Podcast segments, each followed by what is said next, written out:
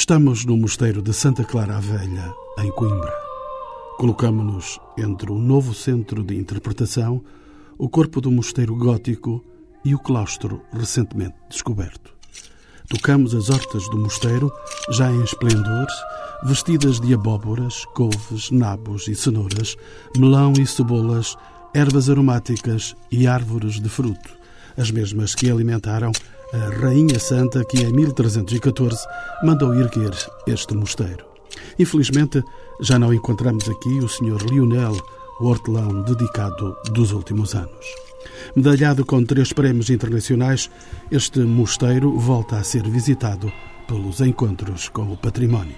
Temos assim em debate o arqueólogo Artur Corte Real, responsável desde 1996 pela coordenação do projeto, Elsa Canavarro, engenheira agrónoma especializada em horticultura e agricultura biológica, ainda Lígia Gambini, responsável pelo programa museológico, e o professor Saulo Gomes, historiador medievalista na Universidade de Coimbra, a quem pergunto como se podem caracterizar os espaços agrícolas dos mosteiros femininos. Temos que caracterizar, em primeiro lugar, se o mosteiro está junto a uma cidade, o que é condicionante, se o mosteiro está no meio da floresta ou no deserto, o que acontece muito com ordens, nomeadamente a beneditina. No caso de Santa Clara a Velha, obviamente estamos num mosteiro, paredes meias com a cidade, e que conviveu com toda uma série de infraestruturação, desde redes de caminhos, a aquedutos, a passagens de, de demarcações de propriedades urbanas que intervinham aqui e que, de alguma forma, influenciavam uh, aquilo que é a cerca. Por outro lado, ter presente que estamos no espaço por excelência uh, de uma memória que é uma memória muito floral, muito bela e que tem a ver, de facto, com uma das marcas mais bonitas da cultura simbólica portuguesa, que é o Milagre das Rosas. Se algum sítio há em que ele possa ter acontecido, terá sido aqui nestes jardins onde estamos e por isso é um espaço por excelência evocativo da beleza, dos jardins dos antigos tempos medievais. Rosas havia neste mosteiro? Sim, sim, havia as rosas indígenas, as rosas próprias da Lusitânia, não as rosas de espinho que vêm do Extremo Oriente, mas estas rosas de cheiro muito bonitas e que, aliás, são muito esculpidas pelos nossos escultores e artistas nas igrejas góticas por todo o lado.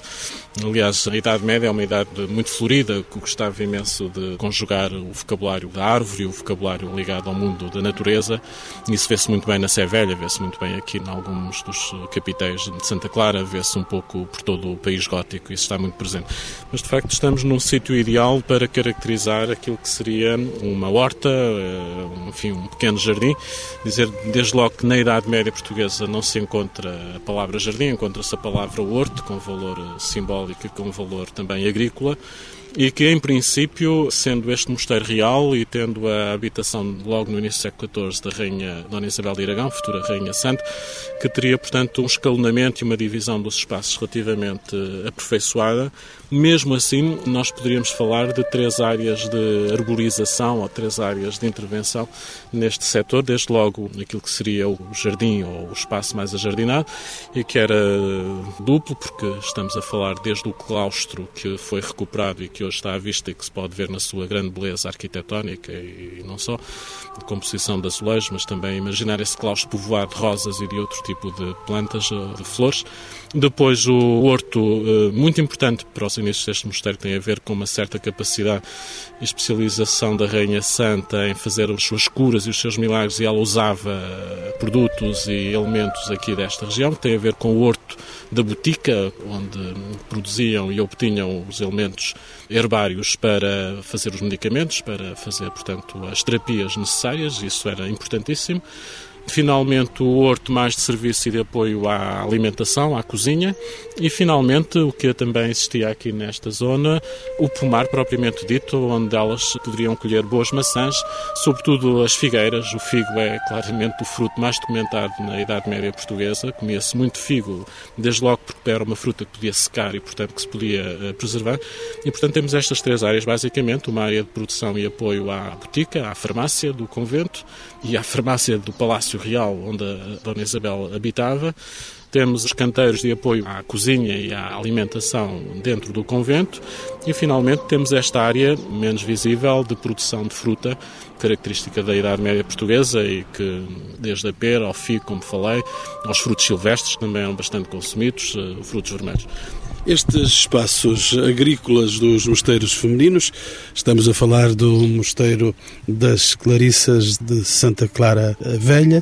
Professor Saúl Gomes, estes espaços diferem muito dos mosteiros masculinos? Na estrutura não diferem, porque a regra, aliás, base é a mesma. A regra das Clarissas começa por ser a regra de São Bento, depois é aperfeiçoada e adaptada por Santa Clara, mas, de uma forma geral, a grande diferença está se o mosteiro está junto a uma cidade, isso é condicionante, ou se o mosteiro, como eu dizia, está fora destes espaços mais limitados que são à beira das cidades. Todavia, características comuns, eh, diria que são, em primeiro lugar, o claustro ou os claustros, que são povoados de plantas e de flores, eh, muitas vezes flores simbólicas, que introduzem o aroma da espiritualidade dentro destes mosteiros. E depois, de facto, os hortos das cercas eh, envolvendo os mosteiros, que têm uma função geralmente de lazer para os próprios monges, de trabalho, em algumas regras, uma vez que, em geral, o monge era convidado a também operar na terra, lavrando um pouco para até para a sua própria saúde mental, não é? que era importante. Vamos saber agora, professor Saul Gomes, é um historiador medievalista, como é que o programa arquitetónico se articulava com estes espaços exteriores do mosteiro? Bom, como disse, basicamente nestas três funcionalidades eh, que caracterizariam o herbário monástico, se podemos chamar. Estamos fora do mosteiro. Estamos a eh, paredes meias com o circuito da estrutura construída e, portanto, estamos na cerca monástica, dentro dos muros da cerca, mas dizer que, como há pouco expliquei, havia estas funcionalidades que aproximavam os respectivos canteiros destas zonas de utilização. Assim, o horto da cozinha, ou junto à cozinha, estaria mais próximo desta dependência monástica. No mosteiro feminino, aí sim, as cozinhas geralmente são mais monumentais do que nos mosteiros masculinos, por razões de civilização e de trabalho doméstico associado ao mundo feminino. Depois o pomar mais eh, num espaço mais estendido para longe do complexo edificado e depois, obviamente, os canteiros mais dedicados à produção de ervas eh, medicinais. Diríamos os jardins de cheiro. Sim, também jardins de cheiro, embora tudo fosse muito aromático e muito perfumado dentro destes espaços, é? desde o incenso nas igrejas, ou dentro das igrejas e nas capelas, aos aromas dos ramalhetes de flores com que as freiras ornamentavam os altares de que eram responsáveis. Não é? Sr. Professor, de que modo é que estas atividades de caráter material se articulavam com a religiosidade e as regras monásticas? Era possível essa convivência? Sim, sim, desde logo porque o monge é convidado e a monja, neste caso, elas eram monjas de clausura, as professas. Embora aqui também dizer que viviam e conviviam com elas muitas criadas, algumas escravas e até gente do sexo masculino. Portanto, as monjas de clausura são uma elite dentro deste mosteiro, uma elite até do ponto de vista da sua origem social, que vem geralmente de uma média e alta nobreza. Nós estamos a falar de um mosteiro no qual vivia ou viveu uma rainha, portanto, não este mosteiro não era igual aos outros mosteiros? Era um mosteiro real, com um estatuto muito especial. Não era igual aos outros, desde logo no projeto construtivo que é conhecido e que é de uma altíssima qualidade arquitetónica e que o diferenciava, desde logo, pelo ineditismo que é a construção de um mosteiro desta dimensão e desta envergadura no Portugal finais do século XIII e início do século XIV. Tudo isso, de facto, distingue este, estamos claramente perante um mosteiro de exceção, um grande mosteiro real de Portugal. O arqueólogo Artur Corte Real é o responsável desde 1996 pela coordenação deste mosteiro. Artur Corte Real, como se caracterizava o território que envolvia o mosteiro de Santa Clara desde o século XIV? E tudo isto é muito diferente do atual. Todas as cidades, naturalmente, são mutáveis, não é? Como todo o ambiente urbano que a caracteriza. Coimbra esteve muito dependente, naturalmente, deste elemento sempre presente, assassino e violento por vezes, manso e amoroso por outras, que foi o Rio Mondego. A nossa visão enquanto arqueólogos para o território é uma visão muito particular, porque nós partimos sempre de um princípio que o território está vazio.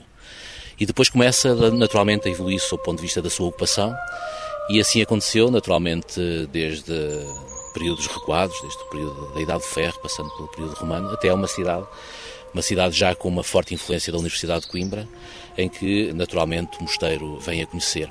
Uma cidade, sobretudo, que tem uma relação muito próxima com um casario burguês e comercial forte, um rio que vivia e que navegava, digamos assim, por outras cotas, e que o mosteiro foi conhecendo. Uma cidade naturalmente em transformação plena. Nós temos aqui o exemplo muito feliz de uma reconstituição do mosteiro nos finais do século XVI, uma maquete que trabalhámos ao longo de dois anos, com base naturalmente em informação arqueológica, informação iconográfica e documental, em que podemos ver a cidade que se aproxima já desta nossa cidade, mas é uma cidade em que, por exemplo, vários testemunhos da ocupação estão em decadência. E, portanto, essa decadência aconteceu para alguns espaços uh, patrimoniais e não só. Houve uma adaptabilidade, naturalmente, da cidade a um rio que se ia alterando também.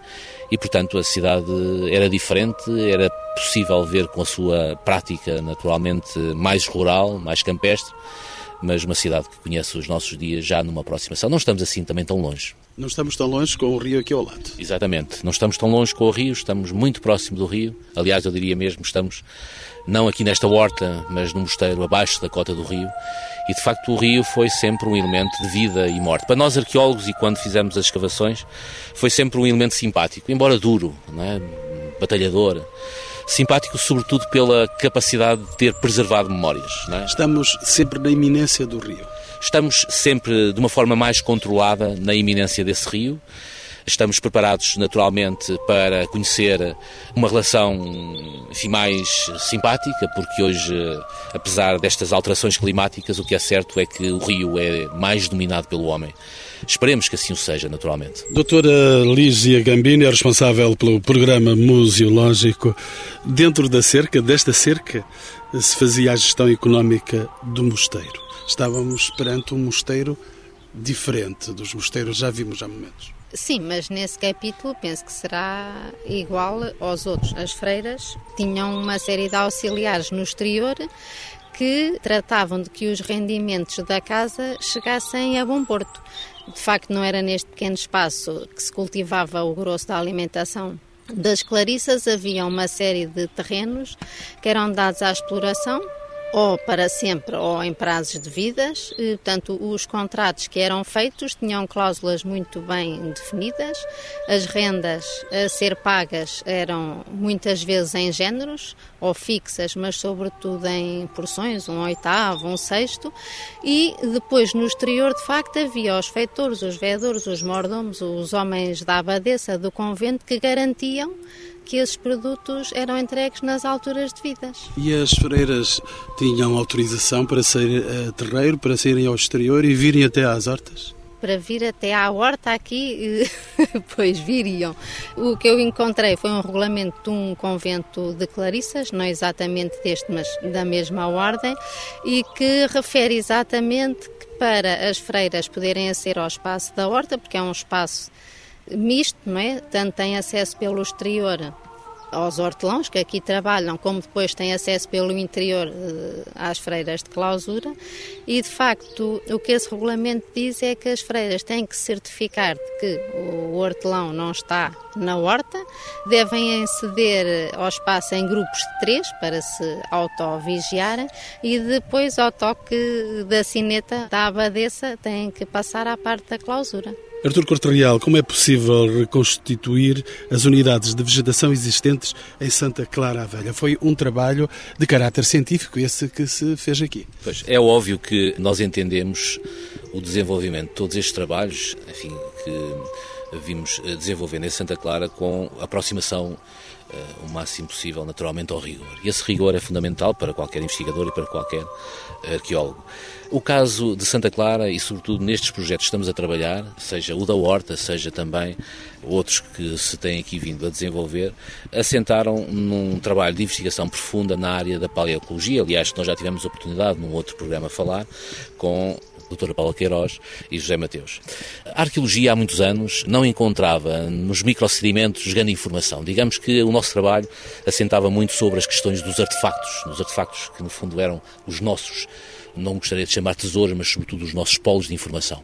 E a partir de uma determinada altura, e este, obviamente, a conjuntura assim também o permitiu, disponibilizámos esses microsedimentos e onde a informação é tão grande e tão variada que nos possibilita uh, seguramente desenvolver projetos de rigor científico e com grande dimensão. Não me esqueço, uma, ia ali a passear com o José Mateus e estava a chover, como aliás a última vez que cá estivemos e que chovia, e à altura estávamos a observar uma pequena formação calcária e cai uma pinga. E diz-me José Mateus, enfim, com alguma emoção, esta pinga selou milhares de informações. Emoção de arqueólogo. É, exatamente. Essas emoções são, ninguém nos pode tirar, não é? E, portanto, a convivência da nossa prática arqueológica, naturalmente, que tem que ser também muito trabalhada, com alguma frieza e alguma descrição, mas é sobretudo uma sensação muito interior, não é? E, portanto, esses aspectos do trabalho, da investigação. Temos agora, neste momento, um projeto com visitas que lhe chamamos do outro lado da clausura. No fundo, é visitar os nossos espaços, também de alguma clausura e de alguma solidão. Mas é uma solidão que nos apraz eh, muitas vezes, porque é uma solidão em que nós tratamos e investigamos com permanentes articulações. Que tipo de alimentos podiam ser encontrados na horta destas freiras clarissas, Dr. Artur Cortrial? Bom, nós baseamos fundamentalmente no resultado de uma investigação paleoecológica, não é? Também na arqueozoologia. Foi feita a partir de, das lixeiras, das lixeiras existentes exatamente. aqui. É evidente que há muitos outros uh, fontes de informação, o Dr. Saúl Gomes com certeza falará também, mas para nós, do ponto de vista arqueológico, é muito importante o objeto. O objeto, seja ele objeto orgânico, seja ele um artefacto cerâmico ou metálico, ou seja o que for. E, portanto, nós dessa investigação retiramos evidências físicas, não é? Portanto, se nós já, e podemos, naturalmente que o sabíamos através do tipo de informação, mas de que há abóbora chila, é porque temos acesso a essa informação física, ou restos ou fragmentos da semente como isto se passa também com outro tipo de informação. É muito curioso, sobretudo na área da arqueologia, aquilo que nós viemos encontrar, porque uma lixeira representa aquilo que é a vida de uma comunidade, neste caso estamos a falar de Santa Clara, onde encontramos exatamente os restos dos animais, é? no caso, enfim, dos caprinos, que eram os principais uh, alimentos, e só as partes boas, digamos. Não havia cá patas nem cabeças, era de facto, havia aqui uma. Nós estamos na parte, por exemplo, uh, as ostras, que seriam consideradas também alguns alimentos de elite, como por exemplo o berbigão, e só aparecem berbigões grandes, de qualidade, os pequenos naturalmente não eram aqui consumidos. Também o coco, o feijão, o grão de bico, tudo isso é para nós muito importante porque é marcado através do olhar e das nossas mãos enquanto arqueólogos. E essa informação, ao ser naturalmente decifrada, a par de outra informação, nomeadamente documental, prestará um contributo essencial Estamos num momento fundamental também de um percurso de comodidade, não é? As pessoas começam a comer melhor, começam a gostar de novos produtos. Digamos que a história evolui e avança exatamente com este contributo à arqueologia que é absolutamente essencial. Volto-me para o historiador medievalista professor Saúl Gomes. A horta, o pomar, a vinha, o olival, as searas, os sotos eram cultivados afinal por quem? As freiras trabalhavam. O trabalho do monge é um trabalho espiritual, é um trabalho intelectual, essencialmente. Obviamente que se recomendava o exercício também eh, por questões de disciplina, do trabalho manual, e eles faziam sempre que podiam, mas tinham normalmente uma hierarquia própria, porque o trabalho de oração era muito exigente. As horas canónicas de 3 em 3 horas, nas 24 horas que o dia levava, é obviamente muito absorvente e a função essencial destas mulheres monjas era de facto a oração. E era isso que se esperava que elas fizessem e que se enclausurassem no mundo para encontrarem um Deus, enfim, mais visível nas, no seu imaginário, na sua espiritualidade. Obviamente que tinham uma hierarquia de trabalho, tinham desde logo os conversos, eh, seja nos mosteiros masculinos, seja nos femininos, eles existiam, e tinham uma legião de criados e criadas que lhes faziam os trabalhos mais duros e menos agradáveis. Todavia, dizer que as grandes searas, pois as searas vêm das grandes herdades que elas tinham nos arredores de Coimbra, ou um pouco por todo o país, sobretudo na zona centro, daí vinha o trigo e, o, e outros cereais que enchiam os celeiros do mosteiro e que permitiam que elas usassem esse pão para a sua alimentação, mas também para uma função essencial no mosteiro, que é a caridade. Havia, portanto, uma relação com a comunidade envolvente, uma relação de caráter económico e uma relação de, de trabalho com a comunidade Sim. que estava à volta dos conventos. Este mosteiro seria um grande empregador na Coimbra medieval, como continuará a ser depois nos séculos modernos, muito embora os descobrimentos tenham alterado um pouco os hábitos materiais de vida material aqui no mosteiro. Mas tinham também uma função de solidariedade social que é inegável nestes grandes mosteiros, porque Coimbra, como todo Portugal, viveu períodos de fome muito graves, viveu momentos de guerra muito aflitivos, com grandes destruições e razias nos campos e de pilhagens, viveu períodos de epidemias muito violentas, Coimbra em 1348, portanto ainda antes, de, enfim, já no contexto deste mosteiro, mas perdeu mais de um terço da sua população por causa da peste negra e nesses momentos as populações viravam-se para os agentes que as podiam ajudar. Ora, estes mosteiros dispunham de, desde logo, a enfermaria e, portanto, dispunham de elementos físicos, medicinais, que poderiam auxiliar as populações nas suas doenças. A própria comunidade feminina tem doenças muito específicas que as afligiam muito. Os arqueólogos puderam visualizar muito bem algumas dessas mazelas que as afetavam, mas aí está também a importância de algumas ervas medicinais para atenuar as dores, as febres, as dores de cabeça, as enxaquecas, os problemas, enfim, do cotidiano destas monjas que entravam com os seus 15, 16 anos de idade para atingirem longevidades muito apreciáveis, que é uma característica do tempo, e portanto gostaria de sublinhar essa função, até por ser um mosteiro muito ligado à espiritualidade legada pela Rainha Santa Isabel, essa função da caridade e do apoio à comunidade nos momentos de crise, abrindo os seus celeiros, distribuindo o pão aos mendigos, dando hospitalidade àqueles que lhe solicitavam, de acordo com as regras monásticas do tempo. Doutor Artur Corte Real, estes alimentos, alimentos que eram extraídos da horta monástica, entravam na dieta alimentar das freiras, naturalmente. Bom, falar em dieta, sobretudo numa comunidade em que há alguma abundância e alguma qualidade, nomeadamente no que diz respeito aos produtos que eram consumidos, enfim, pode ser uma graça, não é? Digamos que. Um, Mas já estava a dieta imposta pela, pela religiosidade, regra, claro, exatamente. Obviamente. De qualquer forma, aquilo que nós. e quebrada, muitas vezes quebrada, não é?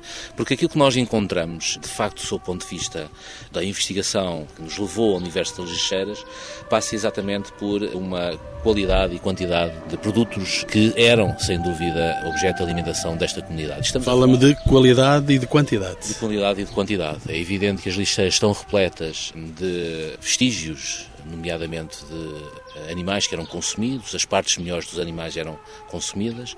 Nós temos aqui um aspecto muito interessante, é que é encontrado em contexto arqueológico, pelo menos a nível da península, se não europeu, os primeiros vestígios de Peru, eu às vezes digo por uma certa piada o que não seria a comunidade de freiras antes de comer o peru olharem para aquele animal exótico, quando nós hoje o achamos também, enfim, com alguma fácia estranha.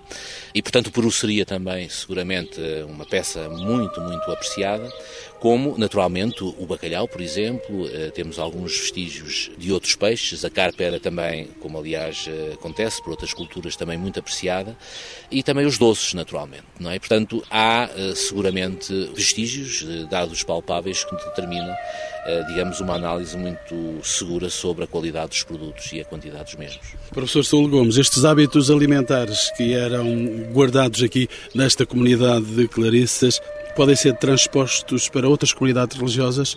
Era assim pelos conventos e pelos mosteiros de Portugal nos séculos XIV, XV, XVI? É difícil, todavia os mosteiros adaptam sempre ao ecossistema e à biodiversidade do sítio em que estão implantados. Haveria mosteiros em que os meios seriam muito abundantes, haveria outros em que isso não sucederia. Todavia, temos aqui, num, como o Dr. Corte Real bem sublinha, estamos num espaço cientificamente de grande interesse para o conhecimento destes aspectos da vida dos antigos mosteiros portugueses na Idade Média e já depois nos séculos modernos com estas mudanças que as descobertas portuguesas dos outros continentes e das outras culturas e das outras agriculturas vêm trazer aqui e que, como vemos eh, no caso de Santa Clara, essas novidades foram assimiladas rapidamente, desde os açúcares até ao peru e ao milho grosso e a outras sementes que vêm do exterior. E, portanto, hum, estamos perante uma comunidade aberta ao desenvolvimento e ao progresso, obviamente que isso nota na mesa, mas também numa comunidade muito específica, como sabemos, o Mosteiro de Coimbra tem esta tradição fidalga e, portanto, as suas gentes, as suas monjas, são mulheres habituadas à boa mesa e àquilo que havia de melhor, seja na mesa medieval, que é um pouco diferente e mais crua em relação à mesa do Renascimento, que aqui se vive, que é mais eh, de aparato, mais cerimoniosa e se vê-se pelas baixelas ou pelos restos das baixelas de porcelana que aqui aparecem, com as marcas individuais das casas senhoriais de onde vinham as monjas, não é? Mas tudo isso é um ecossistema, tudo isso é uma história plural que envolve as materialidades, mas também as dimensões espirituais. Isso é muito importante. A espiritualidade da monja, que é muito mais enclausurada, de facto, do que a do homem no mosteiro masculino, e de facto a monja é mais vigiada, é mais controlada, é mais protegida também. É uma espiritualidade que precisa-se de alimentar muito simbólico. E por isso a existência nestes espaços de determinadas plantas que têm, enfim, um valor uh, veterotestamentário e neotestamentário uh, que é ancestral e que são plantadas e são semeadas nestes espaços justamente para terem uma função também pedagógica e didática junto destas monjas, destas mulheres severas e que imaginamos sempre muito austeras, e que, mas também tinham os seus momentos de brincadeira e de lazer e de lavores e de maledicência, porque isso fazia parte da vida nesse tempo. Eh, para isso existiam os confessores? Uh, sim, existiam os confessores, mas uh, tínhamos a atenção que a confissão na altura era mais anual, bem nos conventos era mais frequente. A comunhão era anual, na Idade Média, não se comungava todas as semanas nem todos os meses, isso era a Rainha Santa e pouco mais, não é? Portanto, havia uma dimensão diferente da vida em religiosidade que hoje não é aquela que nós pensamos. Daí também a importância do projeto Santa Clara Velha do ponto de vista do esclarecimento desta hum, civilização do Ocidente a partir do mundo monástico e do contributo que os resultados científicos que se têm vindo a obter em Santa Clara Velha têm para o conhecimento em toda a Europa medieval e em toda a Europa do Renascimento deste ponto. Só dizer que, por exemplo, é muito importante na vida da sociedade um mosteiro. O mosteiro inventa a sopa. Hoje em dia não há cultura portuguesa, não há gastronomia portuguesa, não há culinária portuguesa sem sopa. Não há... Em tempos fomos para a sopa do Sidónio, não sei se estão a chegar esses dias. Não sei se voltaremos. Eh, enfim, sopa da pedra também é muito monástica. Eh, a sopa dos pobres também sempre existiu no convento, mas é nestes conventos que se organiza muito essa utilização das ervas de cheio, das ervas de aromas, da hortelã, nos caldos com pão, caldo e por ervas, ou depois as sopas mais ricas que envolvem outro tipo de leguminosas e que também são muito praticadas aqui nos mosteiros. Mas dizer que a sopa é uma invenção do mundo monástico. Passaram séculos, quatro, cinco séculos quase, de vida por aqui neste mosteiro de Clarissas.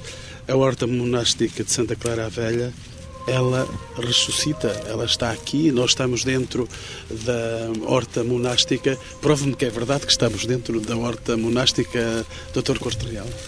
Bom, eu acho que, para além do mais, é o cheiro, não é? E, Os cheiros, cheiro, e neste e... momento tem aqui em cima da mesa, resultado de uma pequena colheita, algumas das plantas que naturalmente foram aqui agricultadas. Por outro lado, é a imagem, é? a imagem de uma horta que foi muito a proposta, naturalmente, que foi estudada, planeada. Como é que surgiu a ideia? Já há largo tempo, e sobretudo quando nós desenvolvemos o trabalho no campo da investigação paleoecológica, tendo nós acesso a tanta informação, sabendo nós que de facto estas temáticas, que aliás eh, vamos ter a oportunidade de ouvir, que é esta passagem, esta ponte entre o passado e a contemporaneidade, seria seguramente uma aposta interessante. Hoje vivemos num mundo global, uma sociedade urbana muito implantada. Tivemos aqui milhares de visitantes e reconhecemos que as nossas origens rurais, na generalidade, se perderam. Muitos miúdos, muitos pais não conseguem distinguir o que é, digamos, uma planta da outra, não é? Através apenas do fruto que encontramos nos supermercados. Isso, para já, teve um aspecto positivo. Por um lado, um aspecto do saber, eh, a necessidade, de facto, destes sítios e estes centros, centros interpretativos produzirem saber. Nós entendemos que estas eh, este conceito de projetos como este da Horta são conceitos a implementar aqui em Santa Clara a Velha, mas o que é um facto é que as pessoas, eh, e sobretudo os visitantes, acolheram neste sítio um espaço de aprendizagem e de um retorno ao seu universo rural, que no fundo é o nosso próprio universo. Se eu disser que reconheço aqui abóboras, couves, nabos, cenouras, grão de bico, melão, cebolas, o tomilho que está aqui na minha frente, é mesmo verdade que quiseram reconstruir aquele espaço que foi inventado pelas freiras Clarice? Pois nós, digamos, nosso objetivo foi fundamentalmente recriar uma horta monástica em termos de um fragmento da horta. É evidente que não seria a horta monástica só constituída por estes produtos. Estes dão-nos uma certa segurança enquanto também arqueólogos e investigadores, porque tivemos, grande parte deles, informação resultante desse trabalho nas lixeiras.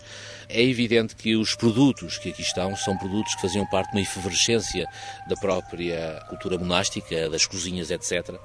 Um projeto que nós falámos já há algum tempo, eh, das próprias Claricinhas de Coimbra, que no fundo foi também um trabalho de alguma criatividade feita com base numa investigação das sementes. E tendo nós este, enfim, esta quantidade de informação, podendo nós transportá-la para esta contemporaneidade em que os assuntos, no fundo, se entregam, se manifestam, se amam também, o que é um facto é que nós conseguimos recriar esta horta de uma forma muito objetiva e com dados muito interessantes, sobretudo para a comunidade que visita os centros interpretativos. É isso. Como é que este centro interpretativo se articula com a horta monástica? Bom, Os visitantes vêm parar à horta, nós, inevitavelmente. Nós há uma visita regular ao centro interpretativo, qual existe um conjunto muito vasto de conteúdos, que aliás já foram também em data certa apresentados, e nós entendemos que estes sítios podem, para além daquilo que têm disponíveis, podem, com base naturalmente no tratamento de conteúdos, apresentar ainda mais. E nós, neste momento, das muitas oficinas que temos, uma, nomeadamente, se chama A Descoberta do Mosteiro de Santa Clara, e se eu fosse arqueólogo, transportamos as crianças para este aspecto, que é o aspecto, eh, digamos, do ambiente arqueológico. Uma coisa que parece aparentemente não ter grande interesse, mas, por exemplo, promovemos muito o almoço partilhado. Era uma coisa que na nossa juventude, enquanto jovens arqueólogos, fazíamos. Partilhar os alimentos, não é? E falar sobre as questões das temáticas arqueológicas e não só como outras oficinas que neste momento desenvolvemos, seja esta, ou vamos desenvolver esta da, da horta monástica, que pode ultrapassar os muros da cerca. Hoje o património assenta e é fundamentalmente um instrumento não só de saber, mas que pode ajudar, sobretudo, os públicos inclusos, não é? Nós temos agora uma preocupação muito grande sobre essa área e essa matéria é matéria para nós muito sensível. Doutora Lígia Gambini, procurou-se de facto reproduzir a horta que existia em Santa Clara Velha na história? O que se procurou reproduzir foi uma, uma amostragem do que existiria na horta. Não é extensiva a todos os produtos que foram encontrados nas escavações, mas de facto, tendo em conta o espaço de que dispunhamos, selecionamos aqueles que estariam mais relacionados com esse uso terapêutico também na botica e o que entraria com mais facilidade também na alimentação do dia a dia. Portanto, temos as ervas aromáticas e medicinais, sobretudo, e depois alguns produtos hortícolas. Este é um projeto que se desenvolve em articulação com as Escolas Superiores de Educação e Agrária, aqui de Coimbra. Como surgem estes parceiros? Não foi naturalmente ao caso do Dr. Corte Real? Bom, nós entendemos que estes projetos têm que ser projetos partilhados. Aliás, um dos lemas que sempre sustentou este projeto foi devolver o sítio à cidade de Coimbra. E quando se devolve alguma coisa também se recebe. Nós não podemos trabalhar isolados e pensamos que de facto os saberes hoje são partilhados por muitas instituições.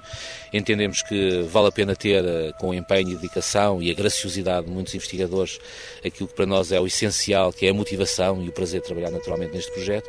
E portanto entendemos e fomos construindo há cerca de dois anos, uma espécie de uma rede de parceiros que são, como digo, muito úteis no sentido de expressar este projeto como um projeto de facto global desde a Universidade de Coimbra, passando pela entidades na área da conservação. E quando surgiu, seguramente, esta horta monástica, teríamos que bater a porta à Escola Superior Agrária de Coimbra, que é uma, enfim, uma instituição de reconhecido mérito e que nos ajudou. E, sobretudo, acho que enfim, tem uma certa piada partilhar isto, sobretudo eh, nos ensinou, porque eh, a construção desta horta permitiu a nós próprios, enquanto arqueólogos, enquanto digamos, de certa forma, identificados com a questão do território e dos territórios, saber que de facto há muito mais para além de uma agricultura, para além uma, da utilização dos instrumentos da própria atividade, para além da semeadura, etc. A engenheira Elsa Canavarro, que é docente na Escola Superior Agrária de Coimbra, foi assim que coube estabelecer esta parceria, vigiar cientificamente estes lugares de horta?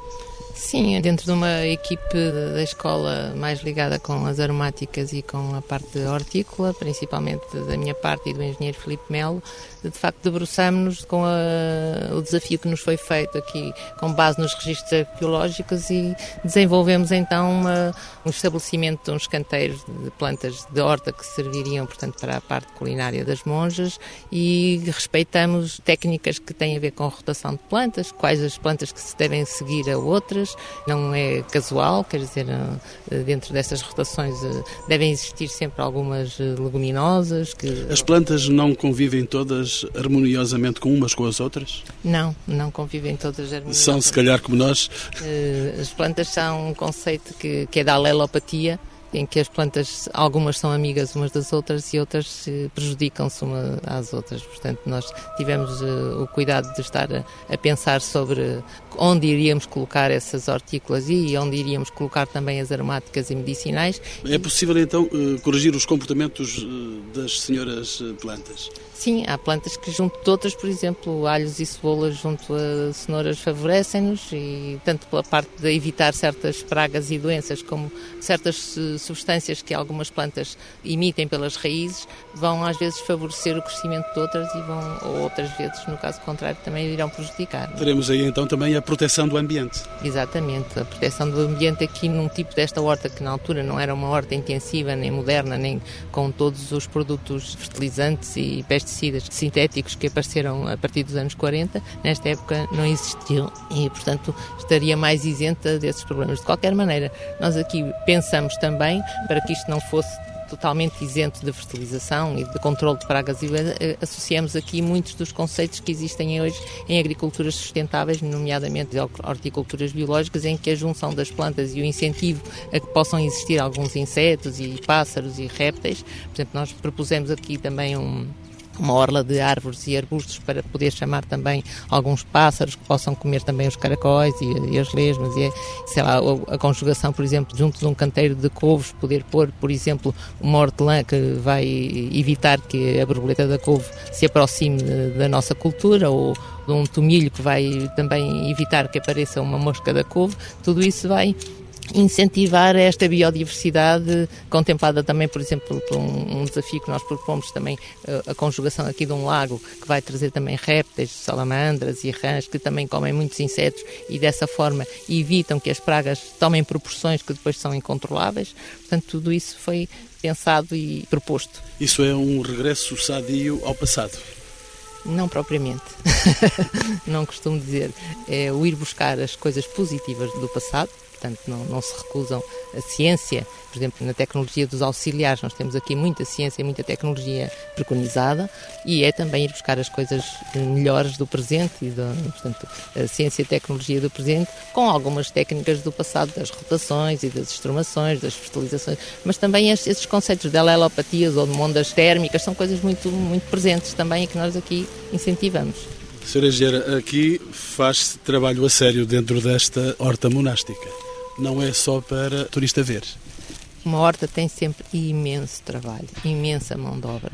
E nós aqui, felizmente, há aqui algumas pessoas empenhadas e que se dedicam. Tivemos aqui também duas estagiárias e pensamos continuar com a colaboração e mais alguns alunos aqui a, a colaborarem, porque, de facto, não é possível ter isto só como um museu só para mostrar, isto não se mantém só por si, não são de plástico as plantas. Isto precisa ser regado, de ser estrumado, todas essas atividades são necessariamente feitas aqui dentro desta horta monástica. Exato. O controle das ervas espontâneas, que estão aqui há milhares de anos e, portanto, que nascem muitas vezes com maior vigor do que as próprias culturas que são cá incentivadas. Nós propusemos aqui também um coberto vegetal à volta dos canteiros com um prado de trevo e duas gramíneas, apoio, azevém, para que o trabalho do controle das espontâneas fosse mais facilitado, porque Sabemos que hoje a mão de obra é muito mais rara do que era na época de, das monjas e que não, não tem o manancial de, de, mão de obra que elas teriam e, portanto, tivemos que aplicar aqui algumas técnicas para nos ajudarem neste controle. E, e o próprio corte deste coberto vegetal deste prado